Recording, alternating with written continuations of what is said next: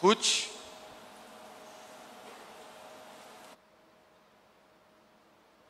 Certo que mais uma vez Deus falará ao nosso coração por intermédio da Sua palavra.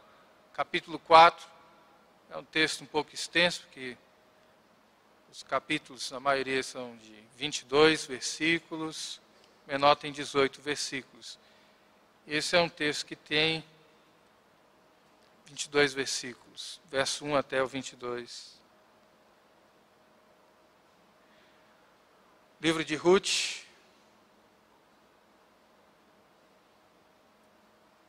História por meio da qual Deus tem falado ao coração. Boaz subiu à porta da cidade e assentou-se ali. Eis que o resgatador de Boaz havia falado, que, que Boaz havia falado, de que Boaz havia falado, ia passando. Então lhe disse: Ó Fulano, chega-te para aqui e assenta-te. Ele se virou e se assentou. Então Boaz tomou dez homens dos anciãos da cidade e disse: Assentai-vos aqui. E assentaram-se. Disse o ao resgatador. Aquela parte da terra que foi de Elimeleque, nosso irmão, Noemi, que tornou da terra dos Moabitas, a tem para venda. Resolvi, pois, informar-te disso e dizer-te: compra na presença destes que estão assentados aqui, na presença de meu povo. Se queres resgatá-la, resgata. Se não, declara-mo para que eu o saiba pois outro não há senão tu que a resgate. E eu depois de ti, respondeu ele, eu a resgatarei. Disse, porém, Boaz: No dia em que tu tomares a terra da mão de Noemi, também a tomará da mão de Ruth, a Moabita, já viúva, para suscitar o nome do esposo falecido sobre a herança dele. Então disse o resgatador: Para mim não a poderei resgatar, para que não prejudique a minha. Redime tu o que me cumpria resgatar, porque eu não poderei fazê-lo. Este era outrora o costume em Israel quanto a resgates e permutas. Que queria confirmar qualquer negócio, tirava o calçado e o dava ao seu parceiro. Assim se confirmava negócio em Israel. Disse, pois, o resgatador a Boaz: Compra tu. E tirou o calçado. Então Boaz disse aos anciãos e a todo o povo: Sois hoje testemunhas de que comprei da mão de Noemi tudo o que pertencia a Elimeleque, a Quilion e a Malom, e também tomo por mulher Ruth, a Moabita, que foi esposa de Malom, para suscitar o nome deste sobre a sua herança, para que este nome não seja exterminado dentre seus irmãos e da porta da cidade. Disto sois hoje testemunhas. Todo o povo que estava na porta e os anciãos disseram: Somos testemunhas, o Senhor faça esta mulher que entra na tua casa, como a Raquel e como a Lia, que ambas edificaram a casa de Israel. E tu, Boaz, ate valorosamente em Efrata e faz-te nome afamado em Belém. Seja a tua casa como a casa de Pérez, que Tamar teve de Judá, pela prole que o Senhor te der desta jovem. Assim tomou Boaz a Ruth e ela passou a ser mulher. Coabitou com ela e o Senhor lhe concedeu que concebesse e teve um filho. Então as mulheres disseram a Noemi: Seja o Senhor bendito, que não deixou hoje de te dar um neto, que será teu resgatador, e seja afamado em Israel o nome deste. E ele será restaurador da tua vida e consolador da tua velhice, pois tua nora que te ama o deu à luz e ela te é melhor do que sete filhos. Noemi tomou o menino e o pôs no regaço e entrou a cuidar dele. As vizinhas lhe deram nome, dizendo: A Noemi nasceu um filho. E lhe chamaram Obed. Este é o pai de Jessé, pai de Davi. São estas, pois, as gerações de Pérez. Pérez gerou a Esron, Esron gerou a Rão, Rão gerou a Minadab, Aminadab gerou a Nasson, Nasson gerou a Salmão, Salmão gerou a Boaz, Boaz gerou a Obed, Obed gerou a Jessé, e Jessé gerou a Davi. Vamos orar mais uma vez.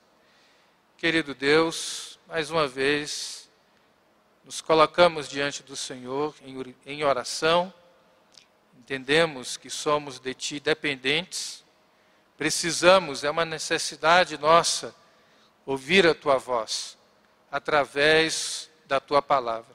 Então, que a despeito de mim, das minhas limitações, o Senhor possa falar ao teu povo, possa, de fato, edificar a tua igreja através da ministração da tua santa palavra.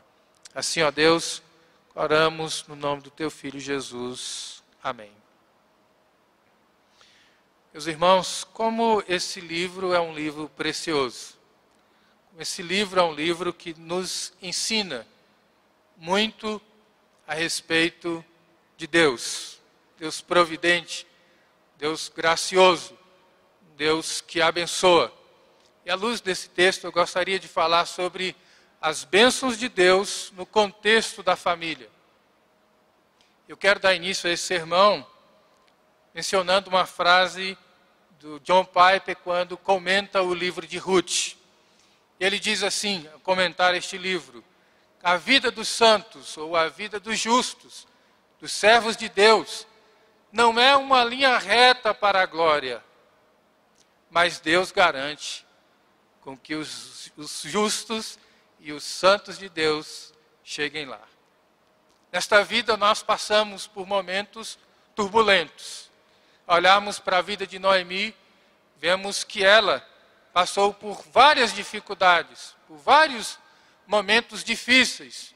Perdeu os filhos, perdeu o marido, estava numa terra estranha, volta para Betel e ali Deus graciosamente vai alterando o curso das coisas, vai trazendo as suas bênçãos, e no momento em que ela perde algumas pessoas importantes na sua vida, Deus levanta Ruth e coloca Ruth para ser uma companheira fiel, uma companheira leal, uma companheira inseparável ao longo da sua trajetória. Mas carecia de um resgatador, então Deus levantou Boaz para ser uh, um instrumento, para ser um veículo através do qual Deus abençoaria a, a Noemi, a Ruth, o próprio Boaz e agora aqui as bênçãos de Deus nesse contexto da família. De fato, é Deus quem garante para nós todas as vitórias. É Deus quem garante para nós o sucesso. É Deus quem garante para a nossa vida que nós sejamos bem-sucedidos. Isso apesar de nós, a despeito de nós, apesar das nossas limitações, apesar da nossa fragilidade, é Deus quem conduz a nossa vida, é Deus quem conduz a nossa família, é Deus quem conduz a nossa história e as bênçãos de Deus aqui, então, agora nesse contexto da família. É interessante nós percebermos aqui algumas coisas, eu quero destacar pelo menos três, como na maioria das vezes a gente sempre faz, mas eu gostaria que você prestasse atenção aqui nessas questões que eu quero destacar. Primeira coisa que eu quero destacar aqui, a primeira questão, é que os interessados na formação da família, eles agiram de forma correta. E é importante nós percebermos isso à luz desse texto, que não, não está tão claro, mas quando a gente olha para a história de Ruth, olha para esse capítulo 3, ela vai, ela demonstra interesse por Boaz, Boaz também ah, demonstra interesse e a quer resgatar, e o capítulo 3 termina da seguinte forma: Verso 23 diz assim: Assim passou. Ela acompanhou. Oh, desculpa. Verso 18: Então lhe disse Noemi: Espera, minha filha, até que saibas em que darão as coisas, porque aquele homem não descansará enquanto não se resolver este caso ainda hoje. Boaz estava interessado e queria resolver todas as questões para ele poder casar com Ruth. E agora, como que Boaz então vai agir. A porta da cidade, no alvorecer do dia, ele se assentou na porta, porque na porta da cidade era onde aconteciam os negócios, era onde acontecia também os julgamentos, era onde aconteciam os tribunais. Então, na porta da cidade ali, as pessoas se reuniam para resolver as questões relacionadas à vida. Não era só o comércio, mas as questões relacionadas à vida e algumas decisões também que precisavam ser tomadas em público, era na porta da cidade, uma espécie de praça, uma espécie de tribunal que se estabelecia. Então Boaz vai para lá. Esse outro resgatador, que nós não sabemos o nome, mas era também alguém que tinha o direito, e que inclusive tinha direito aqui a primazia de tomar essa decisão antes de Boaz. Era alguém bem próximo da família, e cabia a ele resgatar, então, Noemi e, consequentemente, também Ruth. Então Boaz o chama, e chama aqui também os anciãos. Por que, que ele faz isso? Ele faz isso porque os anciãos eram uma espécie de juízes. Eram homens tementes a Deus, homens capazes, homens de caráter e de conduta ilibada, que tinham condições de julgar. E eles iam fazer esse julgamento aqui de forma pública. Não era um, um, um julgamento judicial para tratar de algum crime, mas para tratar de uma questão administrativa. Então Boaz chama esses dez homens, e se você ler o Antigo Testamento, você vai perceber que em várias ocasiões eles chamavam os anciãos para julgar algumas causas. Por que, que Boaz quer fazer isso? Porque Boaz não quer nada encoberto. Boaz quer tratar dessas coisas de forma pública quer deixar bem claro que ele tem interesse em resgatar Ruth, em também ser esse resgatador, esse que alguns comentaristas chamam de Goel. O resgatador, ele era alguém que tinha que cuidar da família, que tinha que proteger a família. E isso aqui implicava também na, no uso dos recursos pessoais. E então Boaz vai e diz para o resgatador: mais chegado aqui da família. Olha, se você quiser resgatar, você também terá que resgatar Ruth. E então o outro resgatador diz: Eu não poderei fazer porque eu vou prejudicar a minha família. Por que, que ele não fez isso? Porque para cuidar da família requer sacrifício. Deixa eu fazer algumas aplicações aqui. Se você está namorando, você precisa decidir a respeito do casamento. Você não vai ficar namorando a vida inteira. Você precisa tomar algumas decisões. E você precisa saber que você, como o homem da casa, como homem de Deus, tem que cuidar da sua família. Inclusive, tem que estar disposto a sacrificar os seus recursos em favor da sua família. Você tem que ser o protetor da esposa, o defensor dos filhos, o protetor da casa. Em outras palavras, você tem que ser o pastor do lar. Nós vivemos um momento em que os homens estão abrindo mão disso. É as mulheres que estão assumindo o cuidado com a casa. É as mulheres, em boa parte delas, que estão sendo a providente do lar. Quando na verdade tem que ser o homem. O homem é que tem que conduzir o lar. O homem é que tem que instruir os filhos. O homem é que tem que proteger a esposa, proteger os filhos, ser o pastor do lar. Ser aquele que orienta a família à luz da palavra de Deus. Você, homem cristão que me ouve nessa noite, a responsabilidade do seu lar, inclusive a responsabilidade espiritual, é sua. É você que tem que chamar a esposa, os filhos, sentá-los e fazer um culto no seu lar e na sua casa e pregar a palavra de Deus para eles. Richard Baxter, Richard Baxter, quando assumiu a igreja, e ele era um puritano, ele começou a desafiar a igreja a participar dos cultos. Ele percebeu que havia muita frieza. Então ele começou a, a visitar cada casa e a convidar com mais intensidade as pessoas a participarem do culto. Ele identificou que o problema estava no lar, porque não se fazia um culto doméstico.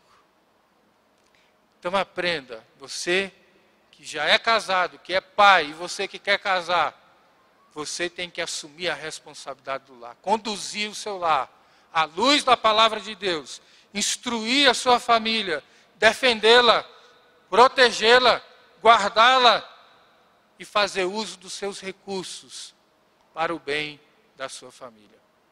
E muita gente que não quer se sacrificar pela família. O reverendo Valdeci diz que quando nós somos pais, nós aprendemos não apenas o significado da palavra sacrifício, mas nós aplicamos esta palavra de fato nas nossas vidas. Nós nos sacrificamos para dar uma boa educação para os nossos filhos, nós nos sacrificamos para dar um bom ensinamento para os nossos filhos, nós nos sacrificamos para dar para os nossos filhos um futuro bom. Homens, é uma responsabilidade nossa fazer isso. Não transfira isso para a sua esposa. Não deixe que a sua esposa conduza o lar sozinho, mas que você seja um referencial dentro da sua casa. E Boaz aqui ele assume. O outro resgatador, que não aparece o nome, que não aparece a sua identidade, é para estabelecer justamente alguns contrastes. Orfa retorna, ao passo que Ruth abraça a fé. Esse resgatador abre mão, porque ele não quer se sacrificar. Mas Boaz não. Boaz assume esse compromisso. Eu vou entrar nesse casamento, vou cuidar da minha família. E, e se preciso for, com sacrifício. Você tem que cuidar da sua casa, você tem que cuidar da sua família, que a palavra de Deus nos diz. E aqui, Boaz e Ruth agem de forma correta. Por que, que eu fiz questão de destacar isso? Sabe por quê, irmãos? Todas as vezes que nós violamos a vontade de Deus, nós trazemos prejuízo para a nossa vida. Todas as vezes que nós desobedecemos à vontade de Deus, nós comprometemos a, o progresso da nossa vida, nós comprometemos a vida cristã. Quando nós violamos a vontade de Deus, nós contrariamos a Deus e trazemos vários prejuízos. Olha para a sua vida, e aí é um desafio para você, jovem, para você, moço, para você, homem, pai, e também mulher aqui, para que nós sejamos submissos à vontade de Deus. Quantos de nós não trouxemos para a nossa vida problemas conjugais, problemas relacionais, porque atropelamos a vontade de Deus? Porque violamos a vontade de Deus, porque violamos os princípios da palavra de Deus. E todas as vezes que nós fazemos isso, nós trazemos sérios prejuízos e graves danos para a nossa vida. No Antigo Testamento, a obediência traz as bênçãos de Deus. E aqui nós vamos aprendendo que a vontade de Deus é para ser também vivida na família. Que a família seja uma família obediente a Deus. Meus irmãos, quão precioso é nós termos uma família que vive à luz da palavra de Deus. Então, uma característica maravilhosa na igreja presbiteriana é que a igreja presbiteriana é uma igreja familiar. Graças a Deus por isso. Então, nós, essa é a primeira questão. Os interessados na formação da família agiram de forma correta e Deus vai abençoá-los. Mas a segunda questão que eu gostaria de destacar aqui é a participação do povo de Deus em oração. Verso 11 e 12. Acompanhem comigo. Todo o povo que estava na porta e os anciãos disseram: Somos testemunhas. O Senhor faça esta mulher que entra na tua casa como a Raquel e como a Lia, que ambas edificaram a casa de Israel e tu, Boaz, ate valorosamente em Efrata, e faz-te nome afamado em Belém. A igreja pode ler o verso 12, por favor?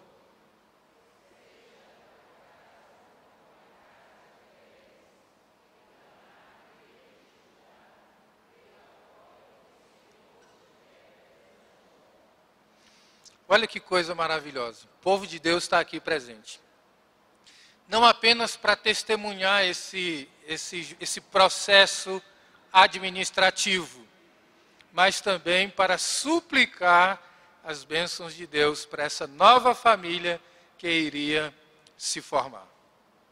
O povo de Deus, irmãos, é importantíssimo aqui. Vejam que nesse texto, essa essa intromissão aqui do povo de Deus, ou participação, seria melhor essa palavra, a participação do povo de Deus aqui se configura como uma oração. E Deus ouve a oração do seu povo. É incrível isso. Se você ler Êxodo capítulo 3, às vezes eu me empolgo e aí a voz falta. Se ler Êxodo capítulo 3, você vai ver que o povo clamou e Deus o quê? Ouviu o clamor do seu povo. Deus ouve as orações da igreja. Deus ouve as orações do seu povo. Interessante, irmãos, nós precisamos aprender isso, que a nossa vida é uma vida vivida em comunidade. Nós não podemos viver uma vida à parte da igreja. Muitas pessoas hoje não querem mais a igreja, querem Deus mas dizem não querer a igreja. E o povo de Deus aqui então participa e suplica as bênçãos de Deus para esta nova família que vai se formar. Deus não apenas ouve a oração do seu povo, Deus também responde à oração do seu povo. O David Edson, ah, comentando o livro de Ruth, ele diz: todas as vezes que, palavra, que aparece a palavra Bendito o Senhor, é uma oração parte de Noemi, por parte de Ruth e agora por parte do povo de Deus. O povo de Deus suplicando as suas bênçãos para esta nova família. Quando chega no Novo Testamento, não é diferente. O próprio apóstolo Paulo, por várias vezes, ele recorre à igreja, pedindo que a igreja orasse por ele. Em algumas ocasiões, para que Deus abrisse portas para que o evangelho fosse pregado. Eu acho muito interessante que, quando falta alguém, a igreja pergunta, a igreja se interessa. E a igreja também, às vezes, cobra de nós algumas coisas, dentre elas, mais um filho, como é o meu caso. Pastor, quando é que o senhor vai ter mais um filho? Porque a igreja tem interesse na nossa vida. Parece que é uma intromissão, mas eu vejo isso, irmãos, como um profundo interesse no bem-estar da família. Despreze a igreja. E aqui nós vamos aprendendo que a igreja é algo extremamente importante para a nossa vida. O povo de Deus, quando se reúne para louvar a Deus, para suplicar a Deus, para pedir a Deus as suas bênçãos, Deus tem alegria em atender às orações do seu povo, as orações da sua igreja, as orações daqueles que clamam pelo bem da família.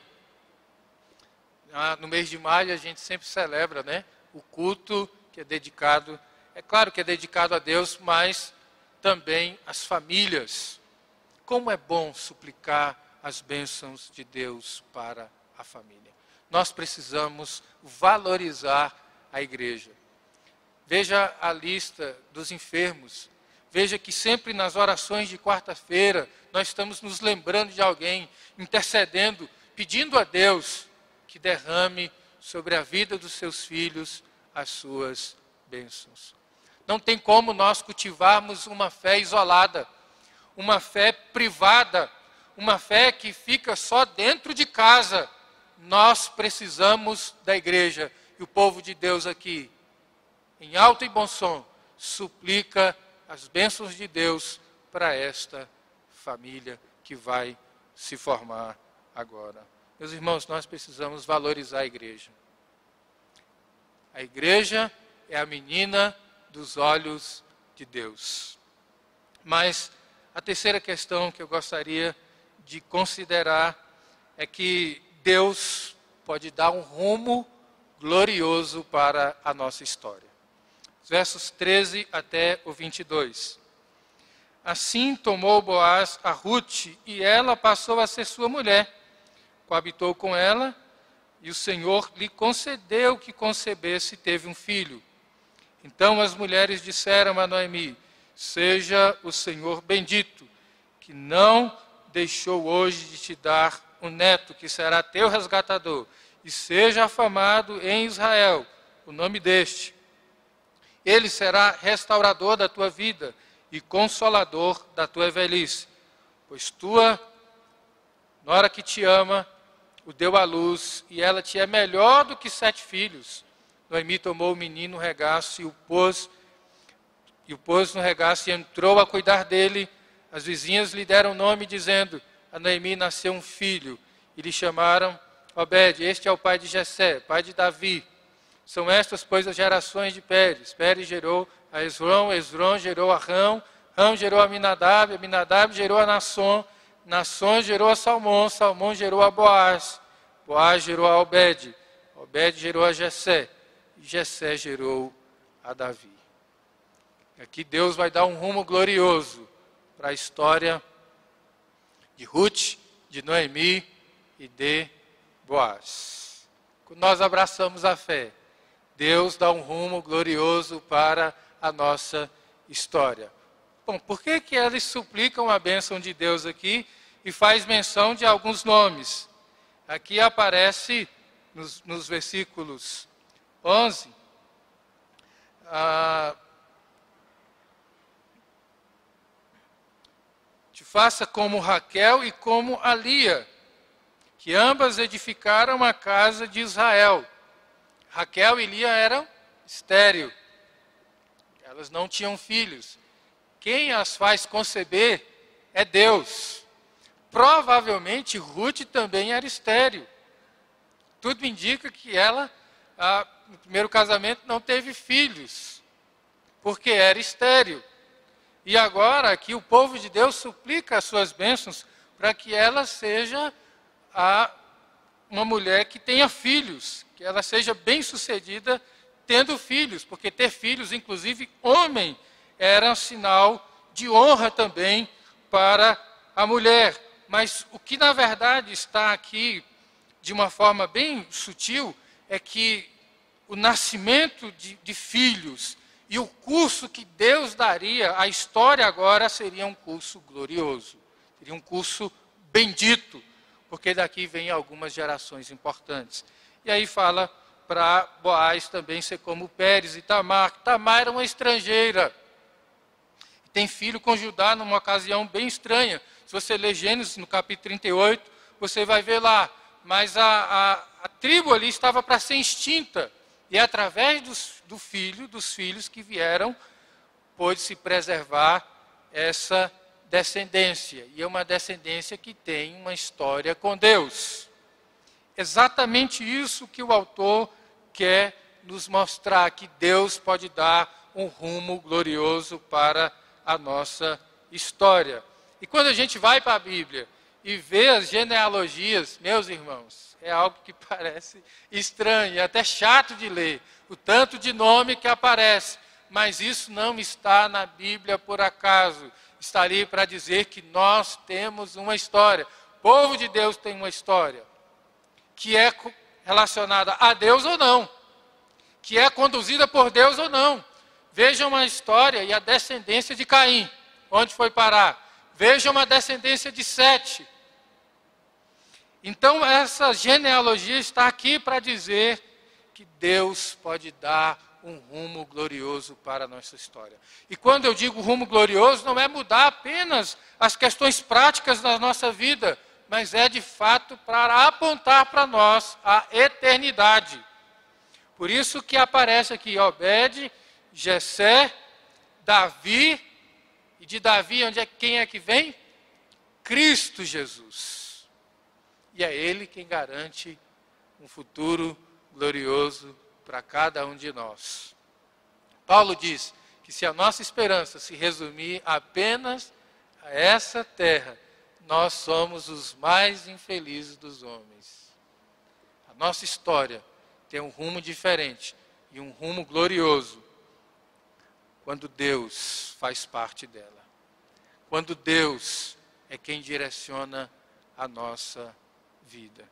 E graças a Deus por isso, que a nossa vida não tem o um curso que nós às vezes almejamos, tem um curso que Deus dá, e com ele a nossa vida tem um rumo glorioso. Nosso destino é chegar ao céu. E chegaremos lá, porque é Deus quem vai garantir a nossa chegada. Meus irmãos, para concluir, eu queria dizer que a lealdade é algo que agrada a Deus. Ruth foi leal do início ao fim da sua história. Foi leal a Noemi, foi leal a Boaz, e Deus a abençoou porque ela foi uma pessoa leal. Deus se agrada de pessoas leais, é algo que nós devemos cultivar na nossa vida. Mas as bênçãos de Deus também, elas vão muito além daquilo que a gente pode imaginar. Muito, muito além. Ele pode dar um curso que nós não imaginávamos para a nossa família. Amém?